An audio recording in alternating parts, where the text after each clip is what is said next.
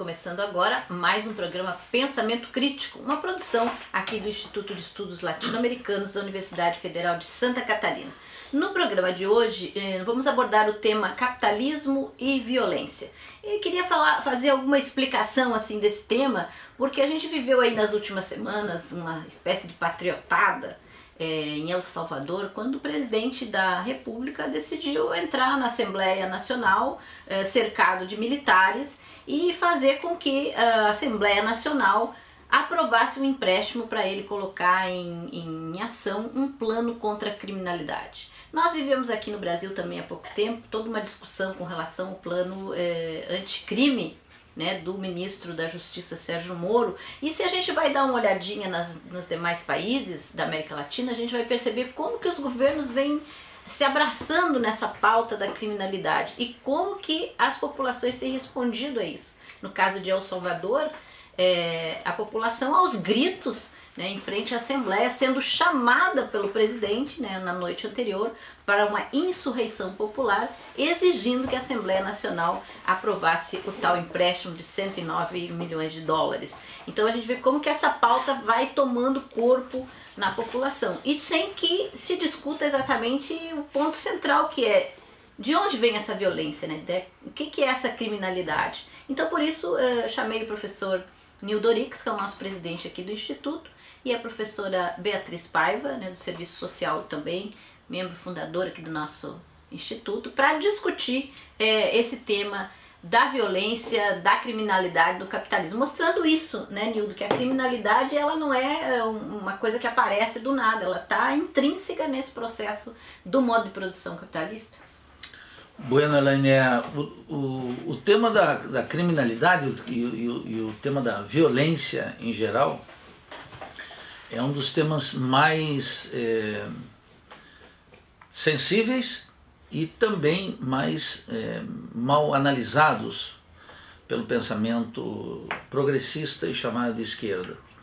A direita, ao contrário, como você mencionou no caso é, de El Salvador, com o governo do presidente Bukele, mas também o governo da Guatemala, é, que México. Já, México, todos os países latino-americanos, Brasil, é, o governo de Jamatei, Jamatei, o novo presidente guatemalteco, ele amargou cadeia, acusado precisamente de executar presos. É, quando era é, o diretor de um, de um, presídio na Guatemala. E se elegeu presidente, porque a maior parte da população não aguenta a violência que a própria sociedade gera. E contra essa violência há que ter é, um trabalho duro, firme, e, e, e o progressismo em geral ele se notabiliza pelo clamor de uma política de tolerância e de amor que não toca na, na absoluta maioria da população. Então, quando o presidente da, de, de, de, de El Salvador, que foi da Frente Farabundo Martí de Libertação Nacional, é, convoca o povo para pressionar o Congresso é, e com eficácia e, e aprova os 109 milhões de. que é, que é para nós, o que seria 109 milhões de dólares? Nada, mas para El Salvador é o suficiente para ele simular que vai enfrentar o tema das maras, né, que é uma violência importada dos Estados Unidos, é, fruto dos el salvadorenhos que migram aos milhares em função desse novo desenvolvimento capitalista, rentístico que tem na América Latina, que faz com que nem o campo seja um objeto de trabalho para as massas camponesas el salvadorenhas. Então a direita tomou conta, a direita tomou conta de alguns temas, que é um contraste gritante com o que nós tínhamos nos anos 2000. A direita tem é, não só a classe dominante, né, e a direita como expressão política da classe dominante, ela tem o monopólio da violência e ela tem o argumento moral da violência. Yeah. E ademais a, a, a direita latino-americana, no Brasil, etc., ela também tem agora o monopólio do combate moral contra a corrupção, que é um quadro completamente distinto no início dos anos 2000. E em terceiro lugar, a direita tem um projeto econômico que é o projeto do capitalismo dependente rentístico, que toca com uma maravilha cuja expressão mais acabada é a coesão burguesa que Paulo Guedes conquistou e que é a área mais consistente do governo, no caso brasileiro, mas se aplica em todos os países latino-americanos. Isso tem uma íntima relação com algo fundamental. O progressismo na América Latina, é, isso que se chamou generosamente equivocadamente de esquerda na América Latina, é, o progressismo falhou nas questões essenciais. Falhou em oferecer uma alternativa no terreno da economia, falhou em enfrentar a corrupção e falhou em enfrentar o tema da violência, que são sociedades agora urbanas comandadas por essa expressão do crime, etc., que é nada mais nada menos do que uma expressão do acirramento da luta de classe. E, e, é esse o dilema que nós estamos enfrentando no Brasil e em todos os países latino-americanos, alguns, Elaine, com uma dramaticidade ainda maior do que o nosso. Uhum. É, Beatriz, é, a gente vê, né, isso que o Nildo tem falado, né, que nas últimas eleições, é, essas pautas que são pautas que tocam na população, elas não são trabalhadas pela dita esquerda, né? A gente vai ver aí, por exemplo, Rio de Janeiro, quando teve eleição para prefeito coisa assim, a preocupação eram as ciclovias, a questão do patriarcado, enquanto que o cara vem ali, não, vamos atacar a violência nas comunidades, na periferia, quer dizer, pegou outra bandeira, né, que é a bandeira do, das igrejas evangélicas que estão muito conectadas com a realidade pé no chão mesmo, na realidade real, material da vida das pessoas. Né? E difícil. Como, né? Difícil, mas, e que não deu resultado. Nós vimos aí como é que o Crivella está é, governando o Rio, mas de qualquer maneira apontam caminhos para isso, né? E a população se sente protegida, né? Então eu queria que tu falasse um pouco sobre isso, né? Em que medida eh, a esquerda latino-americana precisa compreender que determinadas pautas são importantes, mas não podem assumir protagonismos quando tem outras pautas que a população, na sua maioria, entende como mais importantes. É, é na verdade, eu penso que a esquerda ela, ela não tem as ferramentas é, teóricas e da praxis política para avançar na compreensão de quanto a vida cotidiana das classes populares é afetada pela violência. Porque na verdade a gente tá, a gente tem né, um, uma forma de organização, de militância, de produção de conhecimento, de intervenção na realidade, que não está no dia a dia da periferia, dos territórios, das casas, ou está dentro de uma dinâmica que é uma dinâmica ditada pelo jogo eleitoral. Né? A gente participa, a gente conversa com as lideranças e a gente constrói pautas que têm a ver com os processos eleitorais. O dia a dia das famílias é um dia a dia atravessado por muita violência. As casas contêm violência.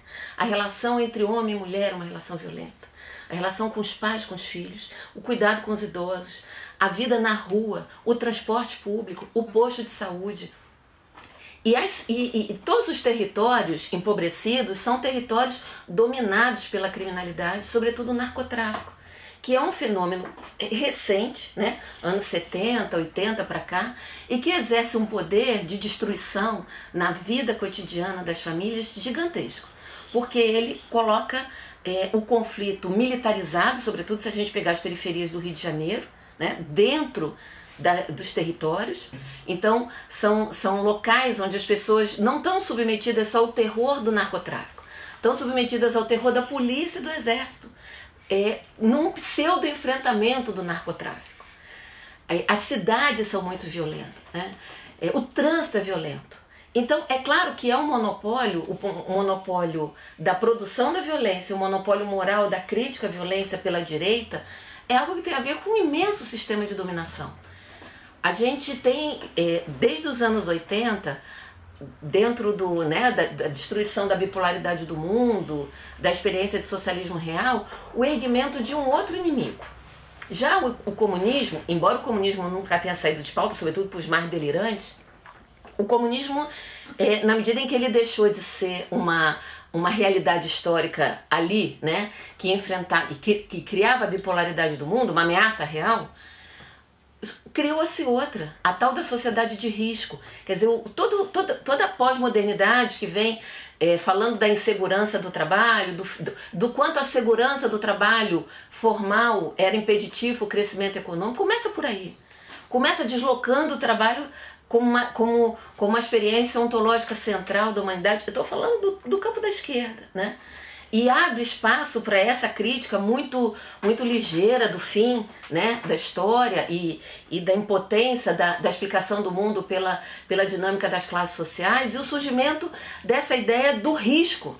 É o risco ambiental, é o risco social, é o risco do trabalho flexibilizado, é o risco. Mas essa ideia da insegurança é, é o, o, próprio Estado sendo aquele que era incapaz de prover a segurança social e, portanto, a segurança da, da população como um todo. Isso foi sendo construído com muita delicadeza, com muita competência desde os anos 80. Então, a insegurança, o medo, o medo é a pauta. Não há governo de direita que se eleja sem ter um amplo domínio do medo e da violência como arma para controle da população, para anestesiamento das consciências, para o processo profundo de alienação. Então, é, as igrejas não surgem com isso. Né? As igrejas são parte dessa demonização da liberdade, do prazer, do gozo. E a esquerda não, não nós, né? Nós de esquerda temos muito pouco. Eu acho que já tivemos menos, né? A gente está avançando nisso. Eu queria recordar que uma uma militante de esquerda foi assassinada porque ela rompeu inclusive esse bloqueio, que foi a Marielle Franco. Ela, ela era uma militante que conhecia a violência e que lidava com o drama da violência. Mas a gente certamente tem muito que batalhar nesse espaço. Legal, a gente vai encerrando esse primeiro bloco, mas já, daqui a pouquinho a gente volta, tá?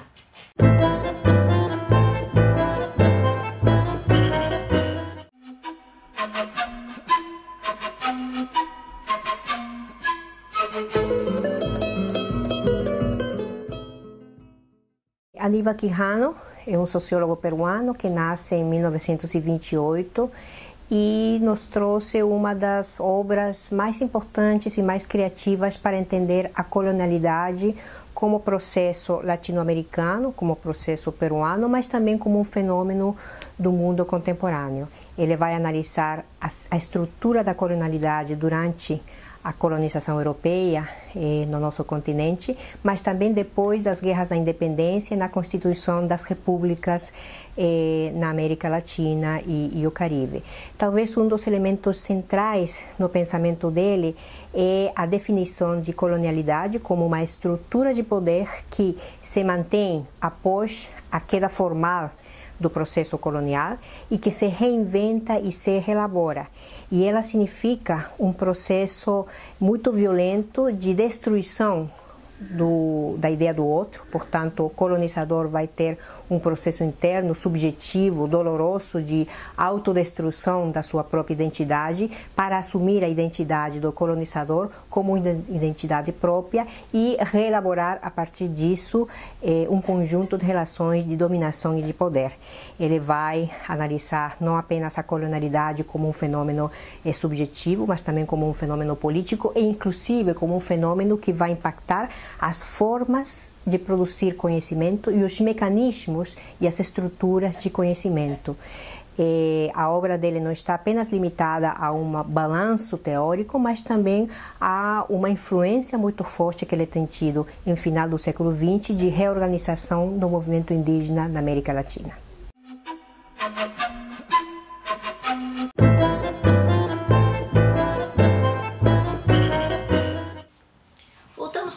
Programa Pensamento Crítico, hoje falando sobre capitalismo e violência. A gente já deu aí um, uma primeira largada aí na temática, né, mostrando o quanto que a questão da violência ela está muito mais é, ligada à maneira como a sociedade se organiza, ao modo de produção que ela tem, do que né, como se ela tivesse nascido do nada ou porque as pessoas são malvadas em determinados espaços da vida ou da cidade. É, Nildo, de que maneira a gente poderia também é, tentar passar essa informação assim para a sociedade disso, né? Como tu mesmo também é, sempre faz questão de frisar, né? Que a violência é intrínseca ao capitalismo, né? Quer dizer, não é... Se a gente for pensar, pega Cuba, né? Que não é uma sociedade comunista ainda, né? Mas que já tem resolvido grande parte dessas temáticas. Quer dizer, tu não vê na, na mídia, tu pode até ver sair alguém numa balsa que não quer mais viver naquele sistema é, que eles se organizam, mas tu não vê gente sendo assassinada cotidianamente, tu não vê é, negros sendo é, tratados como pessoas de menor qualidade, ou enfim, tudo isso que para nós é pão comido e que a gente vive cotidianamente, tu não vê lá, quer dizer, não consegue fazer essas relações, né? É porque o tema da revolução social é, desapareceu do horizonte do progressismo na América Latina e de grande parte da esquerda o que, que a esquerda tem que fazer? Se ela tiver duas moléculas, dois neurônios funcionando, é discutir que está a serviço da revolução. E só a revolução social pode enfrentar o monopólio da violência da classe dominante e do Estado capitalista. Todas as tentativas na América Latina de civilizar os órgãos repressivos do Estado, eles fracassaram na América Latina. Não existe um caso. E você lembra bem o contraste com a situação cubana. Porque a situação cubana, nós não temos nenhum dos horrores da violência, do mapa da violência latino-americana, que é estrondoso. Então, como não vincular com esse luz que foi 1959? Agora, a esquerda, no Brasil em geral, aqui no Brasil de uma maneira mais crônica, ela decretou a senilidade da Revolução Cubana, sem observar uhum. o quadro onde se encontra, percebe? É, a, a dimensão social e é latino-americana e é mundial. Então, é, desmontar isso é, é decisivo e precisa enfrentar o tema do Estado. Por dentro da ordem é impossível enfrentar o tema, porque como enfrentar o poder econômico, militar e corrupto do narcotráfico? Impossível. Está demonstrado cabalmente na América Latina, por dentro da ordem, com governos, seja de Lula, de Lopes Obrador, do casal Kirchner, do que você quiser, não tem como fazê-lo. Então é preciso uma revolução social. Essa revolução social é preciso enfrentar as reformas, colocar as reformas duras. Qual é a agenda do progressismo? É uma agenda social baseada na, na moral. A moral é a, é a impotência em ação. A moral não resolve nenhum problema. A indignação moral é, como Nelson Rodrigues dizia, né, a arma dos babacas. O Marx diz a impotência em ação. A indignação moral você pode ter individualmente quando tu vê a violência, o assassinato de crianças, a, a morte dos camponeses, a migração em massa. Como não se comover com isso? Mas isso não é política. Aí é o primeiro ato, o sujeito se indigna, diz não quero a realidade como tal, e aí passa a contar o fundamental, qual a estratégia revolucionária para superar esses problemas. Dentro da ordem não é mais possível nenhuma mudança na América Latina, nunca foi. Senão nós teríamos que explicar o que foi a Bolívia de 52, o que foi a Guatemala de Jacob Arbenz, o que foi é, Salvador Allende, Chile, e o que foi a vitória da Revolução Cubana. Aqui no Brasil se decretou com muita irresponsabilidade o fim da Revolução Cubana. Qualquer um que está honestamente preocupado com a chamada questão social aqui, deveria se debruçar sobre os números cubanos e ver que eles têm padrões de saúde, de cultura, de uhum. ciência, de tecnologia, comparados só com os países nórdicos. Mas tem aqui no Brasil em particular, isso não é o quadro latino-americano, hein? Mas no Brasil em particular, a ignorância sobre as conquistas científicas, culturais, sociais da Revolução Cubana, econômicas, é algo fundamental. Aqui, o progressismo no Brasil está muito mais preocupado com a geringonça portuguesa, com o Podemos espanhol. Isso não resolve nada, não está resolvendo nem lá.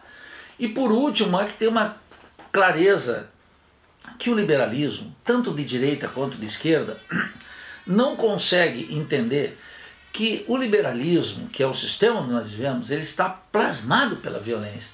A violência contra as revoluções camponesas de 48, de Marx, ou a violência contra a Comuna de Paris. Quer dizer, no caso alemão, o atraso mais absoluto que irritava o próprio velho Marx, contra o atraso alemão. E, e no que ele tinha de mais avançado, que era a Comuna de Paris, né? ele dizia: o Lis está querendo implementar na Alemanha aquilo que nós estamos esperando na França. A violência do, do establishment contra o poder nascente, operário, que nasceu com a Comuna de Paris foi de uma violência total, a, de, até chegar ao tema do voto, né? Quando é que o voto foi instituído na Inglaterra e o voto feminino e, e isso tudo, o, o, liberalismo é de uma pobreza gigantesca, mas aqui o povo quer completar a cidadania, quer, quer prolongar a revolução burguesa. Eh, eu concluiria com isso, Helene. O progressismo na América Latina ele quer realizar aquilo que o liberalismo não consegue fazê-lo. Hum. Então ele está dentro da jaula, ele está cativo, ele não consegue sair disso, nem entender o mundo e muito menos transformá-lo. É, e eu acho uma leitura luminosa para a gente discutir essa questão de como que essas pautas morais elas, têm, elas são subsumidas na Revolução.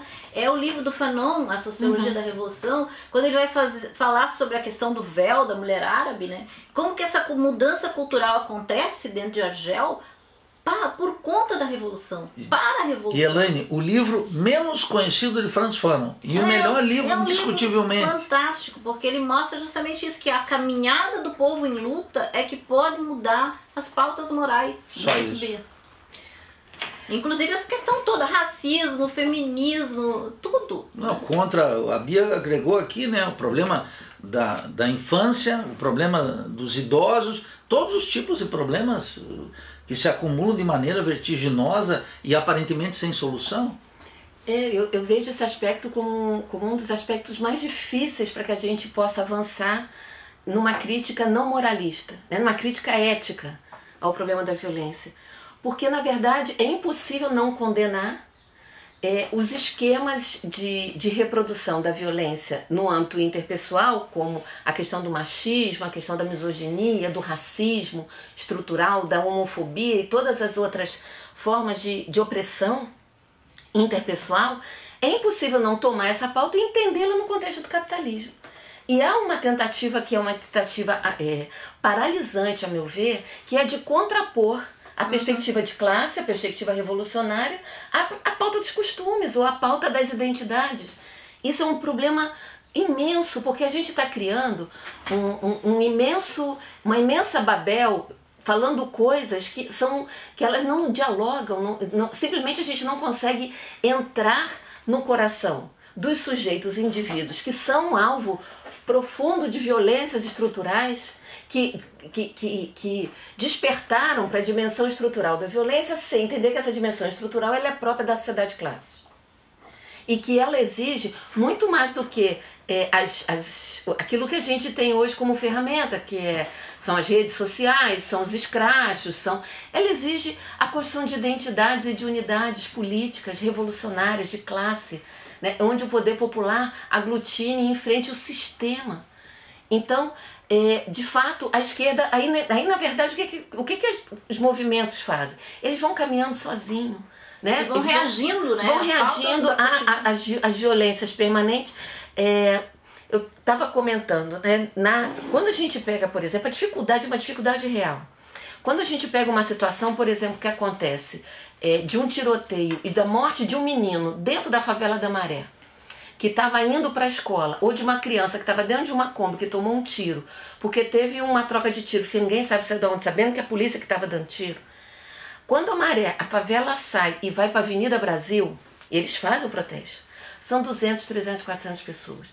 As centrais sindicais não vão. Os partidos não vão. As igrejas não vão. Nem a favela desce a favela desce com a sua, com o seu grupo com organizado, com, com, as vítimas. Com as vítimas daquele é, caso. Por conta do medo, né, também, né? Então, porque o protesto ele está sob a mira. A mira não é só de uma mira é, retórica, da mira real, né? De, de, de sujeitos do Estado que estão ali prontos para atirar mediante qualquer, qualquer situação que eles identifiquem como uma ameaça a qualquer patrimônio, até de um ônibus. Então, o grau de repressão que existe nos territórios, nas ruas, nos, é, dentro das escolas, dentro dos espaços onde tinha que ter política, tinha que ter organização popular, tinha que ter espaço de formação, tinha que ter luta. A gente está vivendo é, a partir do manto da segurança ou do combate à criminalidade ou combate ao narcotráfico um imenso processo de contenção do conflito social é, é, é um processo de contra-revolucionário permanente. As, as, as populações elas sequer conseguem pensar em se organizar para a luta, entender o que está acontecendo, porque elas estão submetidas ao extermínio permanente. E não é um extermínio físico só, porque o extermínio físico segue no campo, na Amazônia, é, nas, na, é, é nos territórios que já estão organizados. Eles esperam as lideranças andarem 5 quilômetros para pegar água para matar né, para matar as lideranças guaranis, para matar as lideranças do movimento sem terra. São, são, são, eles são é, é, caçados dentro dos territórios permanentemente. E isso acontece em todos os territórios. Nos territórios organizados e nos territórios ocupados pelo narcotráfico e pelas forças de repressão. Então esse, esse grau de acirramento da violência, ele de fato ele coloca as consciências sob o desespero de achar alguém tem que nos proteger. Chama É, o né? Chapolin Colorado, né? Que Só é é. o que acaba sendo porque na verdade não tem esse processo. Alguém, em geral, são, hoje, que a gente está vendo, são as pessoas ligadas à própria violência, Exato. à própria milícia. Enfim, a gente vai terminando esse bloco, já voltamos.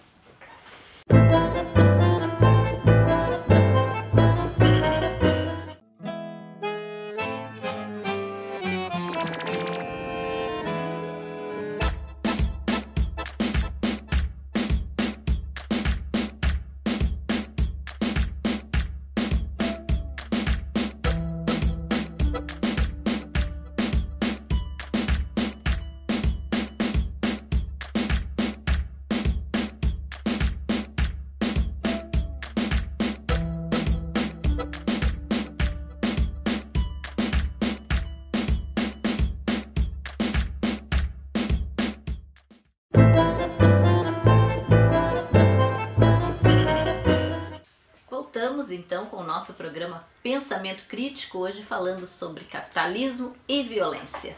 A gente viveu é, aqui na América Latina um período grande, aí 15 anos, 16, desse chamado progressismo, né, como já colocou o Nildo aqui. E dentro desses governos, mais ou menos, as pautas das políticas públicas, Beatriz, né, as políticas sociais e tal, sempre foram muito trabalhadas. Mas a gente também tem acompanhado as histórias desses países e viu que também essas pautas que foram, eh, essas políticas públicas, elas se esgotaram, né, ou não foram suficientes, se esgotaram, se, tra- se transformaram em outras coisas, e hoje com governos mais conservadores estão sendo totalmente aniquiladas. E a gente também fala que sem um processo revolucionário eh, não adianta a política pública, né? E a gente vê, por exemplo, países como a Bolívia, que fez o que eles chamavam de revolução cultural, mas que em duas semanas foi colocado abaixo eh, quando o sistema, quando o capital quis, quando o império quis, né? Então, assim, em que medida essas políticas públicas, sem uma revolução, elas podem trazer algum benefício para a população ou elas têm que vir acompanhadas da revolução, como em Cuba, por exemplo? É, eu. Quando a gente pensa a realidade cubana e estuda a realidade cubana e acompanha o processo revolucionário em Cuba, a gente identifica muito claramente a diferença no modelo, no desenho, na construção do que é o direito, a política social, a proteção do Estado, daquilo que o Estado capitalista oferece em qualquer realidade. A realidade capitalista independente, mais ainda. O desenho das políticas sociais, que não vem acompanhado de um amplo processo de desalienação política e de uma formação de uma cultura de classe, de uma consciência de classe enraizada no povo, que entenda o processo e o próprio Estado e a questão democrática para além do campo liberal, a política social ela funciona classicamente como amortecimento do conflito social. Então, ela é um mecanismo de destruição do processo de mobilização. Ela é um mecanismo de cooptação. Ela, foi, ela, foi, ela surgiu no capitalismo com esse papel. Então, na sociedade cubana, a política social que garante educação universal, proteção integral para, para os idosos, é, moradia emprego, com todas as precariedades e dificuldades que a sociedade cubana vive em função do bloqueio.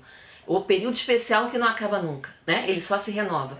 Então, a ausência de recursos, de possibilidade de comércio, de expansão de pujança econômica, transforma a política social em Cuba numa, num grande laboratório de conquistas é, políticas da classe trabalhadora. Porque elas vêm impregnadas de um processo de consciência revolucionária.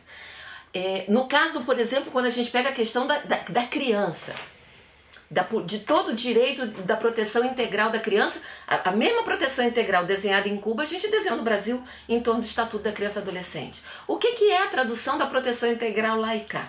A proteção integral no Brasil é um amplo encarceramento dos jovens, né? um processo, a tradução do estatuto vira é, prisão a partir dos 14 anos, praticamente.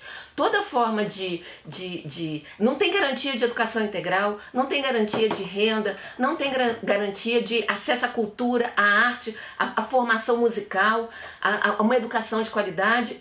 Tudo isso teria que ser a proteção integral do- da, da criança e do adolescente. Em Cuba se tem tudo isso. Então, a mesma legislação ou a mesma noção de direito é traduzida de diferentes maneiras, porque aqui a proteção integral é a proteção é, daqueles que, que podem pagar pela proteção e da ampla maioria das crianças e adolescentes ainda submetidas à violência do trabalho infantil, submetidas a uma escola totalmente precarizada e pauperizada, submetidas a, uma, a praticamente um código penal.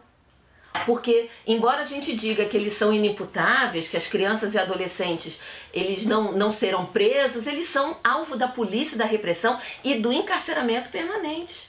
E não é porque uma, duas ou três crianças cometem assassinatos, são pequenos furtos, pequenos tráficos de droga que mantêm presos imensas centenas, milhares de crianças e crianças negras, porque aí opera o mecanismo do racismo estrutural combinado, e no Brasil afora, com as suas juventudes destruídas e seu futuro destruído. Porque quando se bota uma criança de 14, 15, 16, adolescente jovem, na, dentro de um sistema que eles chamam né, de proteção integral, né, dentro, do, dentro do sistema de, de, de, de atenção integral, é uma, é, é, e, e deixam lá.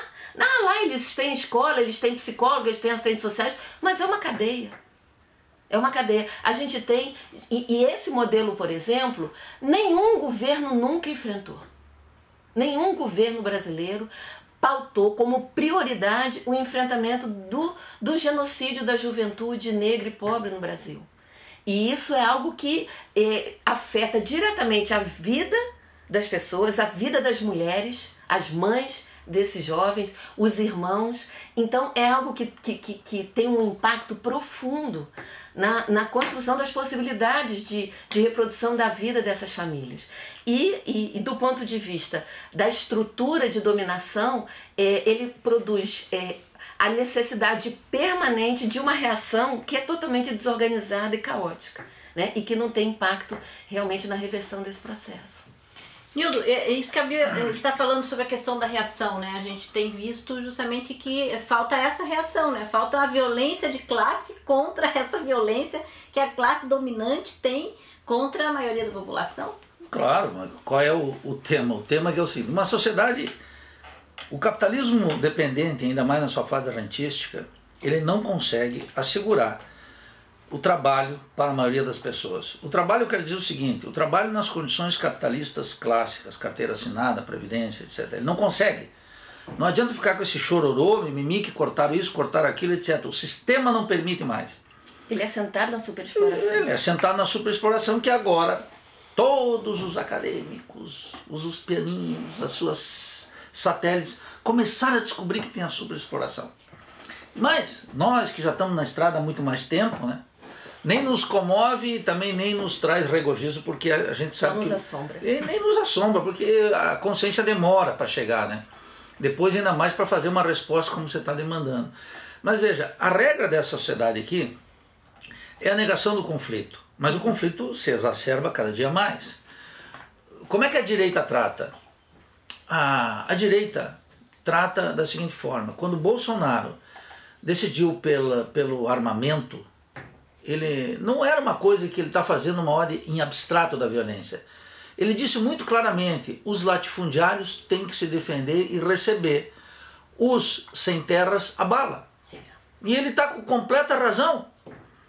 Não que eu estou defendendo, que... não. Ele está com completa razão do ponto de vista de quê? Do ponto de vista da classe. Porque ele está dizendo o seguinte: olha, eu não vou poder colocar a polícia toda hora, eu vou colocar a polícia durante todos esses governos. Nós tivemos massacres de camponeses, todos, assassinatos durante todos esses governos. A Bia deu um dado aqui. Sabe qual é o governo que mais encarcerou no Brasil? Os governos do PT. Explodiram as cadeias, fui ver os números. É escandaloso. De 2002 em adiante, a curva é assim. Então, o problema é um problema estrutural. O Bolsonaro deu qual resposta? Essa. Essa semana, nós estamos tendo a greve da Petrobras. Qual foi o líder eleitoral que se manifestou claramente em favor? Lula está lá na França, não está? Ciro Gomes está onde? Qual deles? Saiu, gravou um depoimento para dizer o seguinte: olha, essa greve é fundamental, é o mundo do trabalho, é a Petrobras, é a questão nacional e eu estou defendendo essa greve. Nenhum eles fogem do assunto. Quando a centralidade está ali, é um conflito de alta voltagem, a violência dos tribunais já se dirigiu contra os sindicatos, o boicote da mídia e o silêncio é completo. Os movimentos populares tampouco falam nisso, porque não é a centralidade do trabalho. E os líderes, chamados líderes eleitorais, esses políticos vulgares que estão aí, da qual a expressão máxima é o Lula, é incapaz de chamar e honrar sua própria história e dizer o seguinte: sou a favor dessa greve, essa greve tem que dar certo. Quer dizer, a negação do conflito. Os petroleiros estão isolados. Os petroleiros ficam isolados. Recebem uma que outra manifestação de solidariedade parlamentar, que serve para quê? Para nada. Absolutamente para nada. Para render votos para os parlamentares. Eu entendo, isso faz parte do jogo, etc. Só que a violência está tá colocada aqui. A violência estrutural. Se não como é que mexe com isso? Mexendo com o Estado. Tem que desarticular esse Estado. Desarticular esse Estado precisa enfrentar a Polícia Federal, o sistema das polícias, a ação dos exércitos, ter uma nova doutrina para o exército baseada na máxima bolivariana de que infeliz é o soldado que atira contra o seu próprio povo. Mas o que, que esses governos fizeram? Governos vagabundos, governos de quinta categoria, que nunca se atreveram a colocar uma nova doutrina para as caso forças... da, da, Bolívia que eu falei, né? E no caso da Bolívia é também escandaloso. O Evo Morales chegou ao Uma absurdo de, da renúncia. E aqui a dona Dilma e o seu Lulinha desceram a, a, a rampa do Planalto como duas ovelhas que vão ser carneadas sem convocar o povo. Então veja. Diferentemente da direita, como o Bukele na El Salvador, que vai é, pra televisão Então chamar veja, aí que tá, chama o povo, que é a, a função do presidencialismo latino-americano é o presidente tem a obrigação de convocar. Ah, aqui nas hostes, se fizer isso, ui, parece que vai pegar a lepra do caudilho, que o povo tem um temor total. O povo não, o povo quer isso. O povo quer o caudilho, quer o líder, quer o Messias. É isso que o pessoal tem Deus que entender. livre esse nome. Não, o que, que você vai querer? Se não vai querer, sabe o quê? O primeiro-ministro, a rainha da Inglaterra e o primeiro-ministro do, do, sistema europeu. Não é à toa que o Temer está com um projeto. Bom, né? então qual é o problema? Todos eles, a, a, tesão da classe dominante brasileira é colocar um parlamentarismo. Uhum. E por quê? Porque quer negar a capacidade. Então quando a Bíblia diz assim, Deus me livre aqui, qual é o tema? O tema é que precisa ter Ele aquele... Jair Messias. Ah, bom. Ah, bom. É porque tem que esclarecer aqui. Claro. Por isso que essa sociologia cretina de quinta categoria criou... Não sou eu não, tá, gente? A não, quinta categoria. Isso aqui. É camarada, de jeito nenhum. O, o, criou essa teoria asquerosa de quinta categoria do populismo. Que um monte de teóricozinho aí metido à esquerdinha fala como se fosse alguma coisa que tivesse arraigo no povo. Não tem. Sim. O sentido profundo, religioso que tomou conta do nosso povo também tem no meio da esquerda. o que se chama progressismo tem uma concepção religiosa de ódio política. O populismo é o ódio ao povo. Eu sei, mas o pessoal não quer. O pessoal quer um moderninho que vai resolver todos os problemas sem quebrar os pratos. Nós vamos ter que quebrar os pratos. Vai ter que ter arriscar. Não o povo que já se arrisca, que vive cotidiano com a violência. Os chamados líderes políticos, que são líderes eleitorais, esses não querem arriscar nunca nada. É isso aí. A gente então vai encerrando esse bloco, mas a gente já volta. Fica aí. Toussaint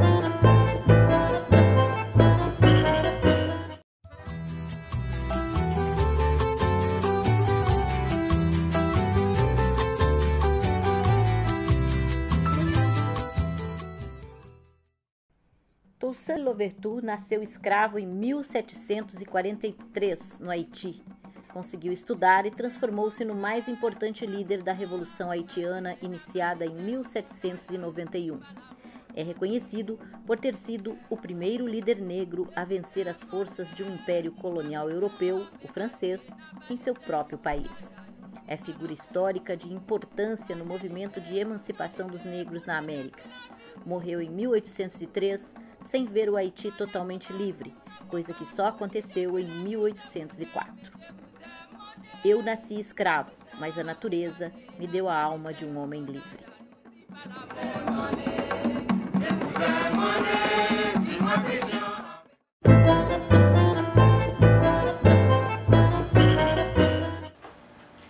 Voltamos então com o nosso programa Pensamento Crítico, uma produção do Instituto de Estudos Latino-Americanos, o IELA e hoje falando sobre capitalismo e violência. E já falando um bocado sobre isso, né? A gente sempre tem aquela é, é, perspectiva de apontar alguns caminhos. A gente, é, antes a gente vai dar a sugestão de leitura, né? A nossa sugestão é um livro de um querido companheiro lá do México, da UNAM, o John Sachs Fernandes, inclusive já esteve aqui nas nossas jornadas bolivarianas, um pesquisador importantíssimo. O, o livro dele, Terror e Império, né, onde ele fala sobre o que ele chama de presidência imperial, né, que ele vai se relacionar, é, relacionar aos Estados Unidos e como a, a locomotiva do sistema capitalista de produção.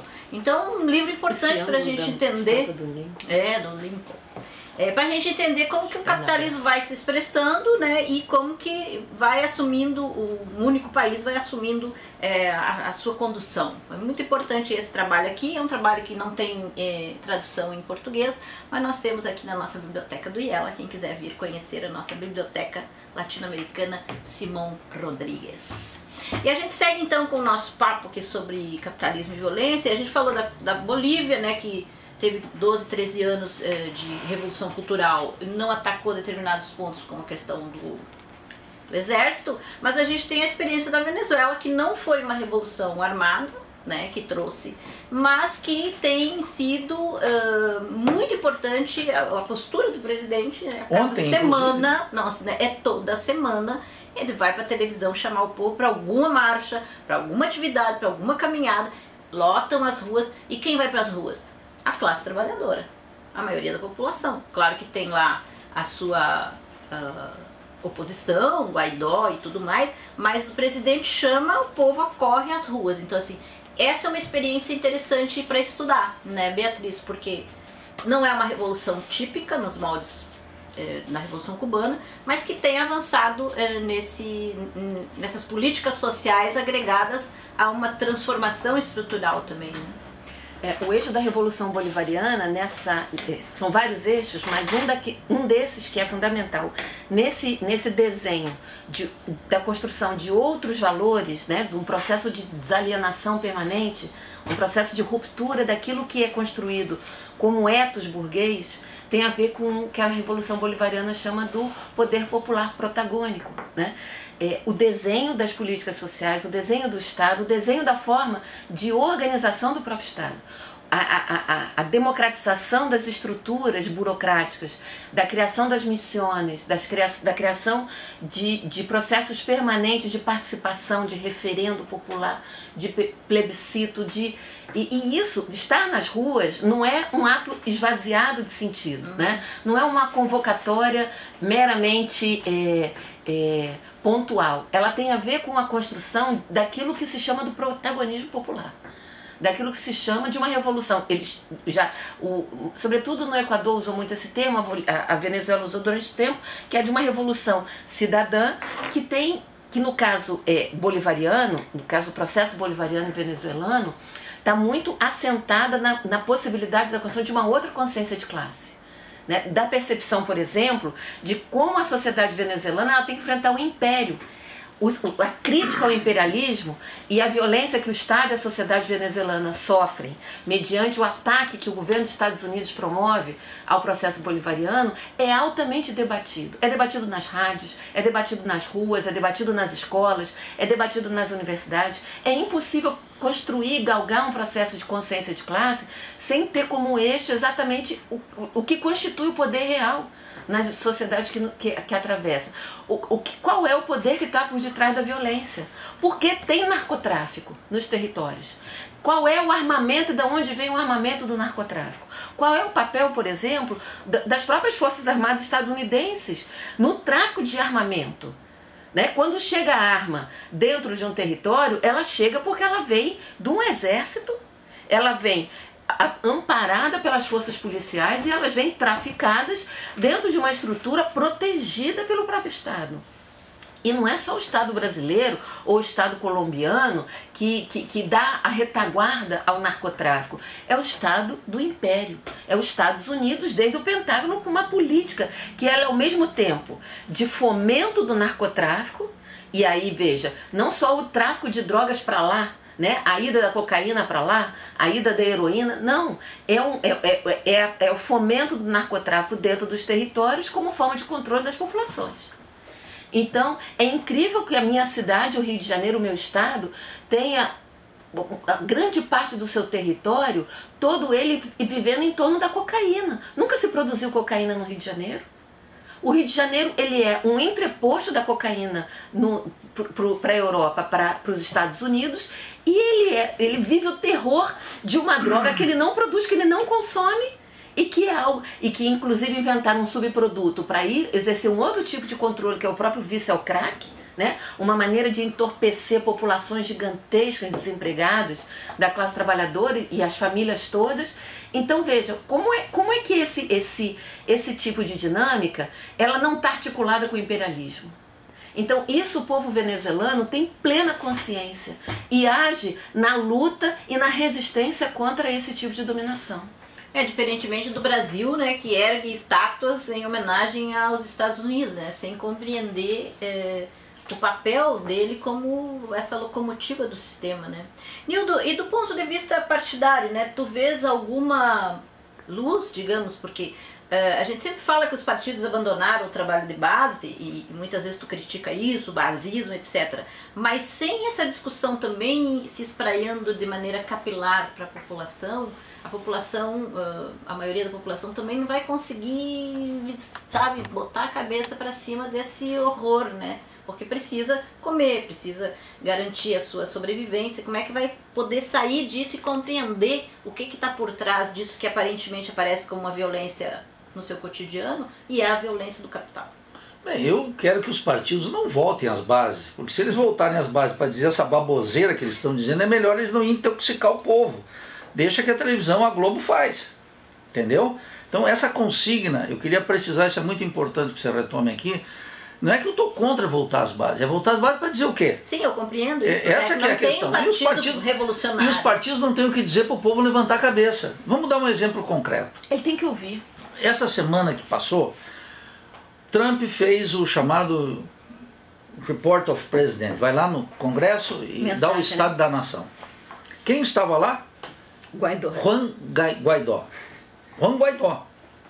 Entrou e veja, lá estava a Nancy Pelosi, que é a feminista do Partido Democrata, rasgou o discurso do Trump é. Porque o Trump não lhe estendeu Também a mão. recebeu o Guaidó toda Muito bem. Quando Trump mencionou o Guaidó como um lutador da liberdade, Miss Pelosi levanta e todos estão aplaudindo o intervencionismo dos Estados Unidos e a ação imperialista contra a Venezuela.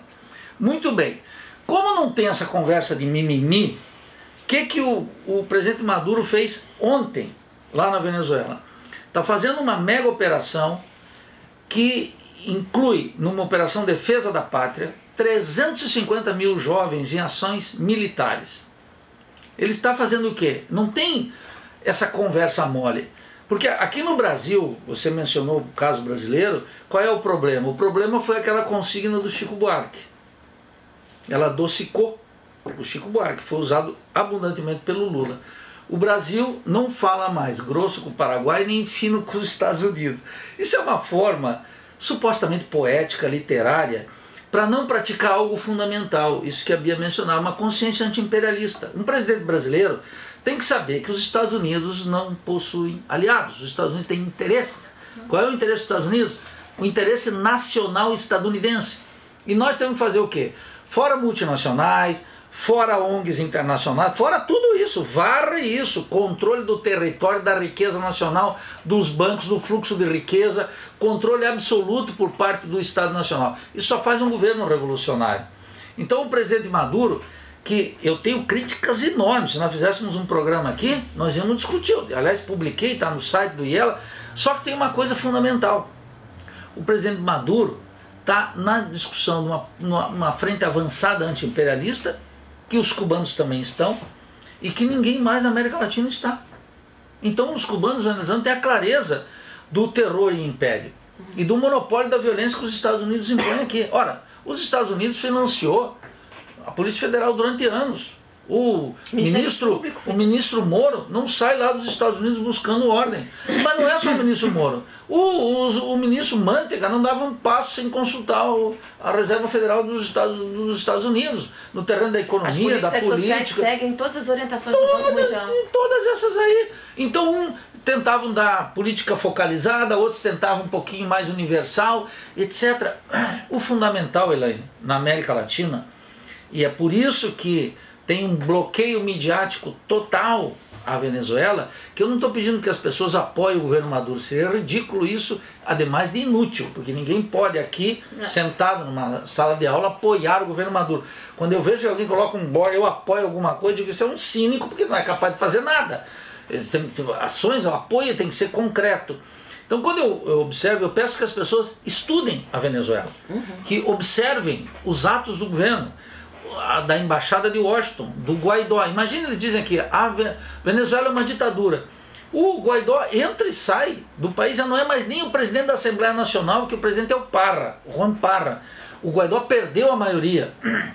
E a despeito de 50 países não reconhecer, reconhecer esse impostor, nós temos que, que ter uma coisa concreta. A violência do Estado contra o império do Estado Nacional se manifesta quando o presidente Maduro, essa semana, agora, não vai sair uma nota, mas não vai sair na Globo, não vai sair nos jornais dos sindicatos não vai sair nos partidos políticos. No meu partido não vai ter nem no site. ainda o governo da Venezuela. Não, e não tem nem no site, que não custa nada um jornalista pegar lá com dois neurônios de sabedoria, né? E duas moléculas de decência, entrar lá e fazer uma matéria mostrando como uma operação militar do exército venezuelano vai incorporar 350 mil jovens porque eles sabem como funciona. Isso é que dá consciência anti-imperialista e popular. O resto nem para escrever um TCC e uma tese serve. É, e é muito importante aqui também, a gente tem visto a nossa esquerda facebookiana festejar muito Bernie Sanders, por exemplo, agora nessa Uf. campanha do, dos Estados Unidos. É, e a, o tema migrante, né? Milhares de pessoas andam para os Estados Unidos todos os dias colunas de 4, 5 mil pessoas da América Central. E esses políticos democratas, o que, qual é a proposta para os migrantes? Para humanizar a chegada dos migrantes. Mas não significa que esses vão ficar, eles também vão ser deportados também. Obama então, foi o governo que mais deportou então, latino-americanos. É uma loucura assim, como que as pessoas fazem. E tu vê inclusive as hostes bolsonaristas chamando os democratas de comunistas, né? O que é um, um desastre, né? Então, na verdade, o que, o que os Estados Unidos teria que fazer, ou nós, como América Latina, teríamos que fazer, era obrigar que os Estados Unidos parassem e colocar as garrinhas em cima dos países, Mas... que os salvadorenhos pudessem ficar em El Salvador, que os guatemaltecos na Guatemala. Mas, Elaine, tem algo importante que você está dizendo aí. da sua riqueza. Ah, por favor. É que ele está dizendo, uma, Elaine, é, é, é ridículo você pensar, bom, os democratas são para Bolsonaro comunistas, mas isso é altamente bem pensado, elaborado, da mesma forma que o Trump anunciou no, no seu informe lá que os Estados Unidos jamais serão socialistas. Sim, Agora, o que, é, que nós temos que dizer? É. Nós queremos um Brasil socialista e revolucionário, nós queremos a Revolução Brasileira. Fora disso é conversar mole para eleger um deputadozinho aqui, um vereadorzinho ali, um prefeitinho é, ali que não vai dar em nada. Não só um Brasil socialista, mas uma América Latina, né? Pátria grande. A Ursal. Soberana. A Ursal. A Ursal. é isso aí. A gente volta. Um grande abraço. Tchau.